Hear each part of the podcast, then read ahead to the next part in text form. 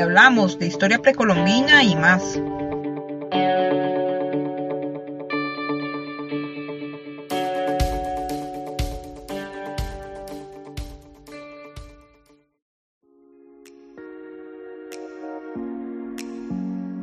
Bienvenidos a un nuevo episodio de la serie especial que estamos llevando a ustedes que hemos denominado La CAP y CIAN en Acción,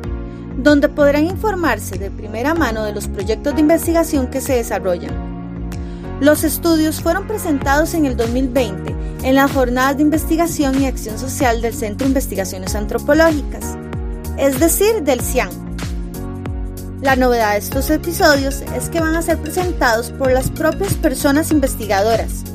y representan lo más novedoso de las investigaciones en arqueología, lo que se ha hecho y lo que falta por hacer. Vamos entonces a escuchar al arqueólogo Gerardo Alarcón Zamora, profesor de la Escuela de Antropología e investigador del CIAN. Gerardo, así como muchos otros, ha desarrollado sus trabajos en el Monumento Nacional Guayabo de Turrialba y hoy nos trae la ponencia titulada Ocupación y construcción del espacio precolombino en Guayabo de Turrialba. Asimismo, los invitamos a que vean el video de la ponencia. Dejaremos el enlace de la presentación en la descripción del capítulo.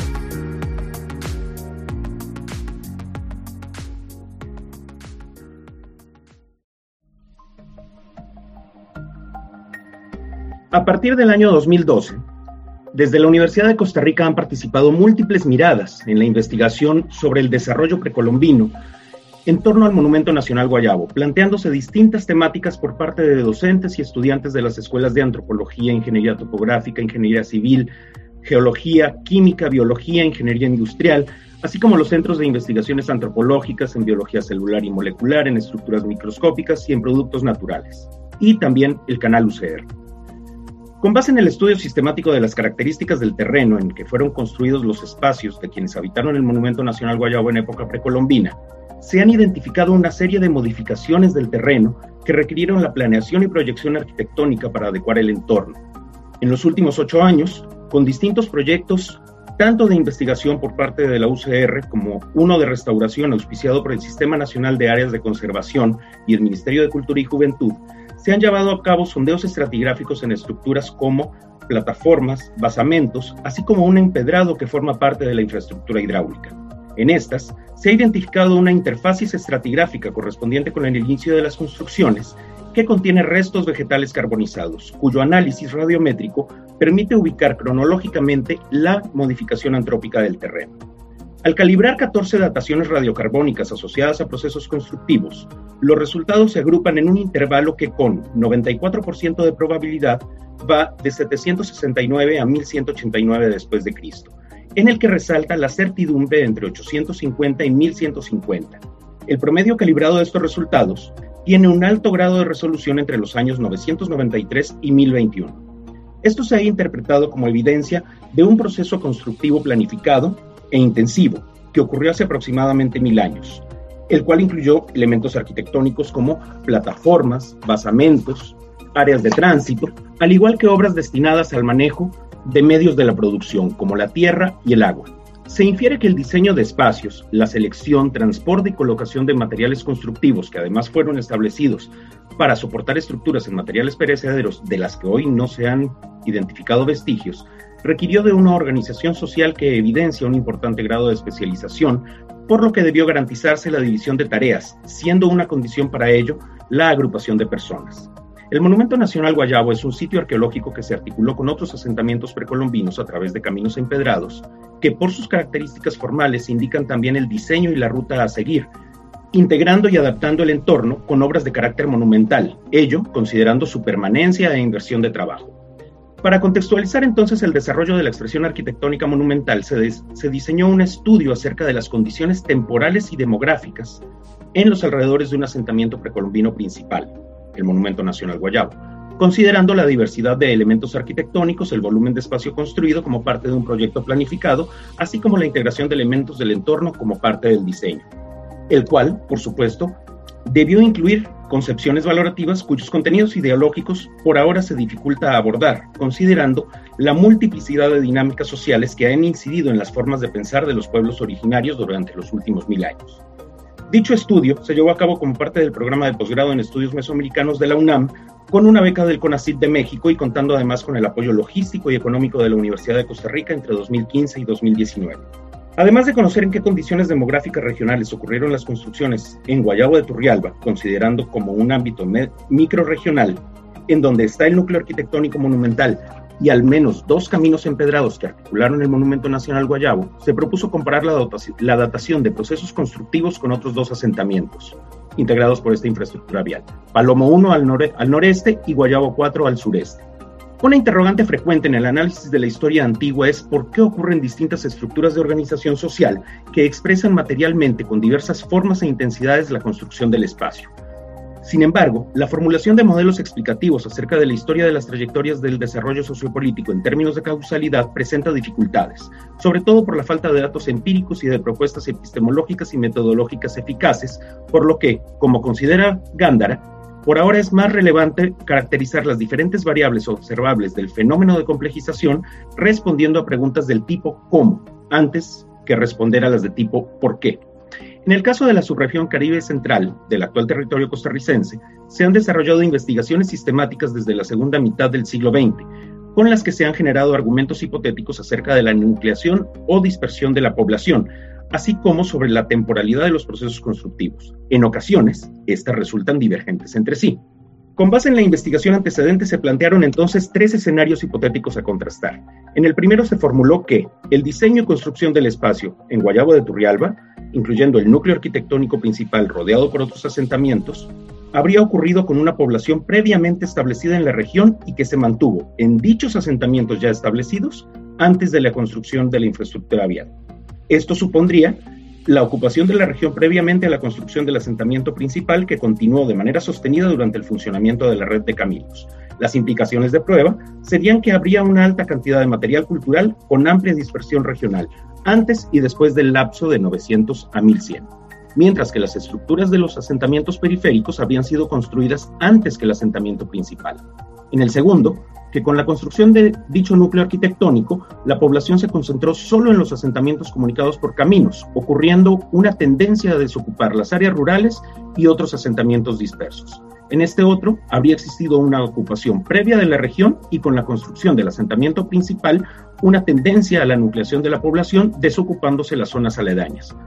Implicaciones de prueba serían que el material cultural disminuiría en la dispersión regional después del lapso 900 a 1100 y se concentraría en núcleos de población integrados por la infraestructura vial, mientras que las construcciones de los asentamientos periféricos corresponderían cronológicamente con las del asentamiento principal.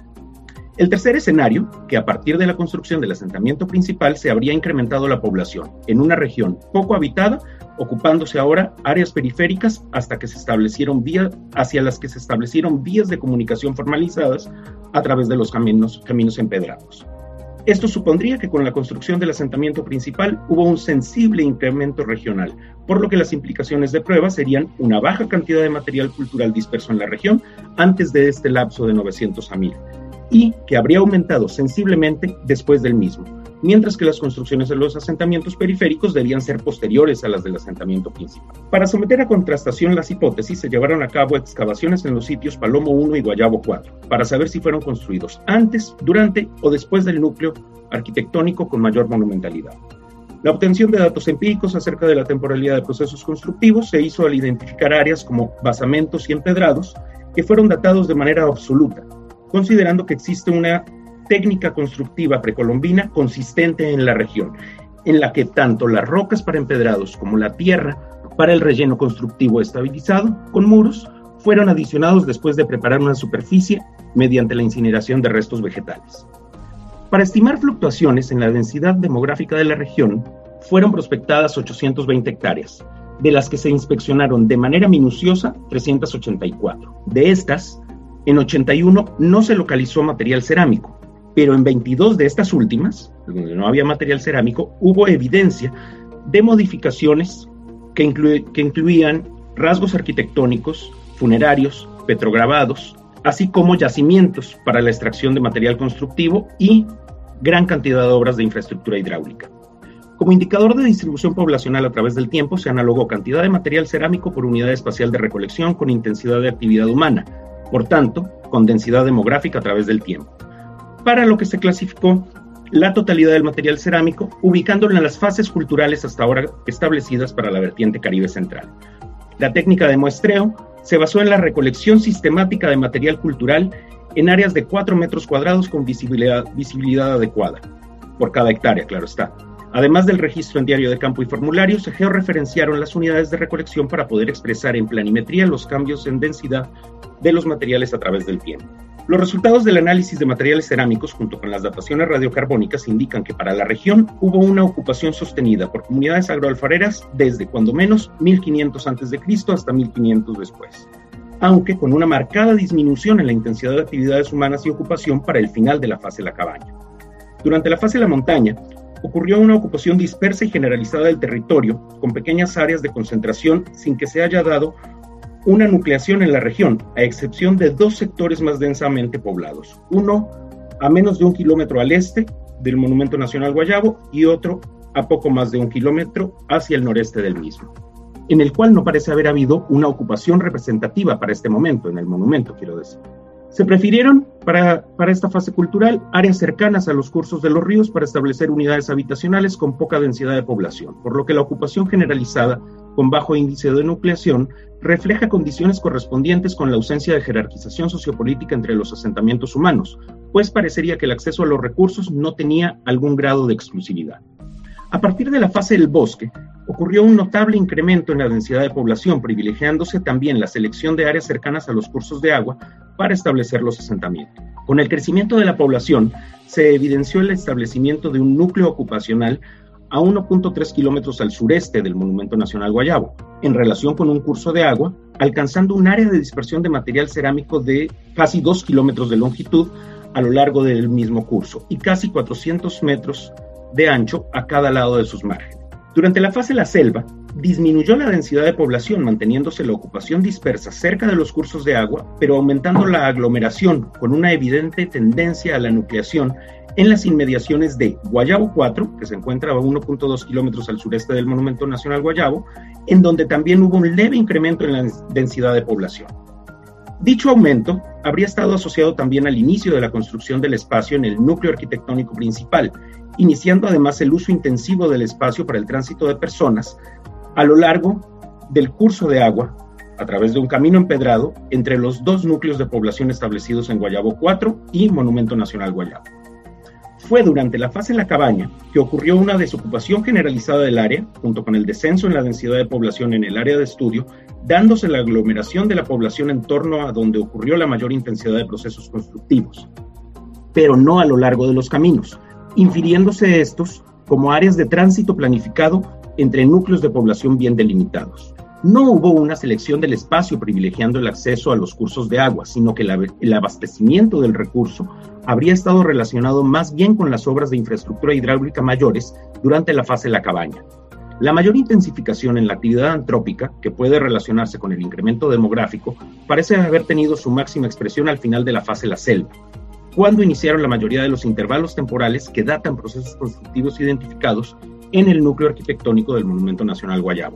mientras que hacia el final de la fase la cabaña disminuyó la intensidad en las actividades humanas, al igual que los procesos constructivos, al menos después del siglo XIV. En Palomo I se dataron dos muestras, dos muestras procedentes de la interfacies estratigráfica en la estructura 1. La primera, con un intervalo de 48 a.C. a 71 después de Cristo, lo cual fue anómalo, ya que debió corresponder con restos de una superficie ocupacional más bien de la fase del bosque, pues en ese mismo estrato se localizaron fragmentos de la fase cultural La Selva. Por esta razón, se envió a datar otra muestra de, la misma interfacies estratigráfica, cuyo resultado se ubicó en el intervalo 1274 a 1391, con base en lo que se infiere que se trata más bien de una superficie ocupacional alterada para la adición del relleno y la nivelación del terreno para construir una terraza. En la estructura 1 de Guayabo 4 se dató otra unidad estratigráfica interfacial, correspondiente con el nivel de preparación previo a la adición de relleno constructivo, datada en el intervalo 1029 a 1183. Esta estructura es parte de una plataforma que delimita una plaza con la que se articula el trazo de la calzada Caragra, por lo que también se dató la construcción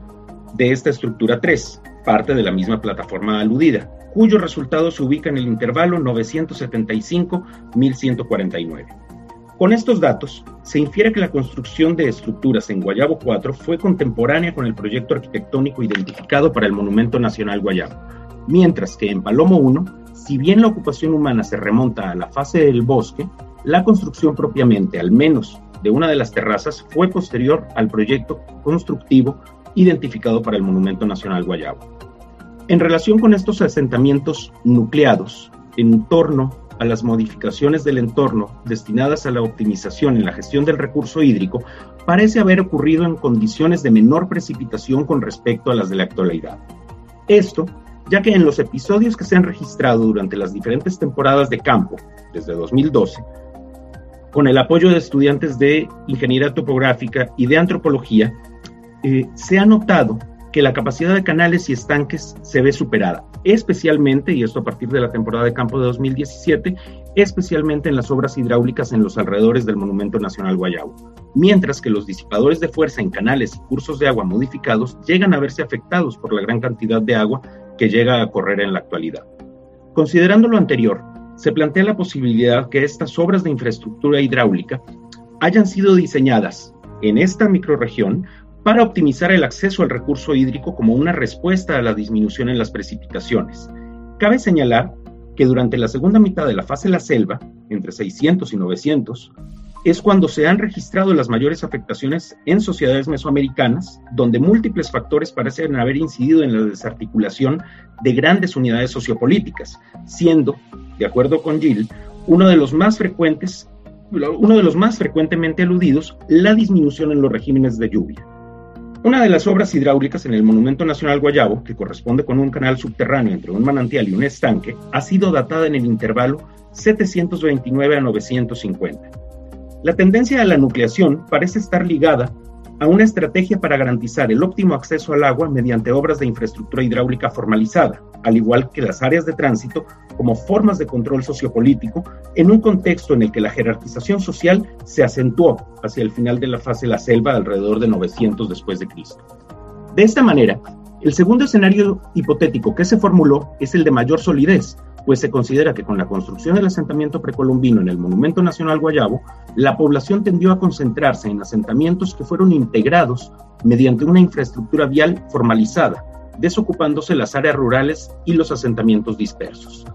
Esta nucleación ocurrió en lugares con condiciones adecuadas para establecer obras hidráulicas que permitieron el control de manantiales y la canalización de cursos superiores de agua. Destaca que hubo también una construcción eficiente y bien planificada de muros de contención en la región para estabilizar el terreno como una estrategia para la mitigación de riesgos por deslizamientos, como es esta zona en la falda del volcán Turrialba, así como crear espacios que pudiesen, pudiesen haber sido destinados para áreas habitacionales y producción agrícola.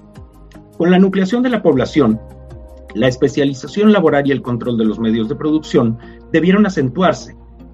con distintas formas de disimetría social, como el acceso diferencial a recursos y bienes, condiciones de inestabilidad debido a conflictos bélicos y ciertas formas de coerción social a través de la violencia. Lo que en conjunto ocasiona generalmente condiciones de inestabilidad de las formas de organización política. De acuerdo con los resultados aludidos sobre las estimaciones de caudales naturales y capacidad de la infraestructura hidráulica en el Monumento Nacional Guayabo, se considera que las condiciones de lluvia eran menores al momento de la construcción del mismo un eventual aumento y regularización de los regímenes de lluvias podría haber propiciado la descentralización del poder y un cierto grado de autonomía en las comunidades agroalfareras, ocasionando la dispersión de la población y la suspensión de procesos constructivos después del siglo XIV. Para contrastar estos últimos argumentos hipotéticos, resulta fundamental la colaboración multidisciplinaria para lograr síntesis con un carácter verdaderamente interdisciplinario que ponga en la perspectiva contemporánea las discusiones y análisis sobre la historia antigua del actual territorio costarricense.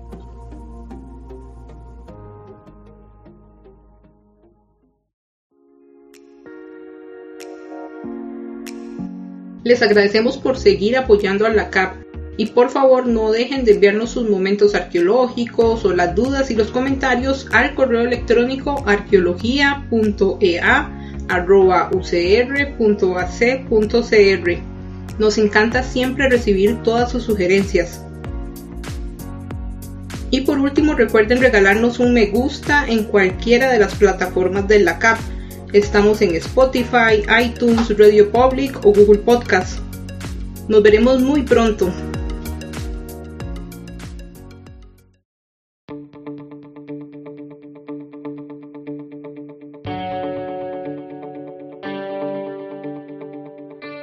CAP. Guiones a cargo de Carolina Cavalini Morales y María López Rojas. Edición realizada por Carolina Cavalini Morales y María López Rojas. Música del sitio web bensound.com. Agradecemos a nuestros colaboradores, el Centro de Investigaciones Antropológicas de la Universidad de Costa Rica y al arqueólogo Gerardo Alarcón Zamora.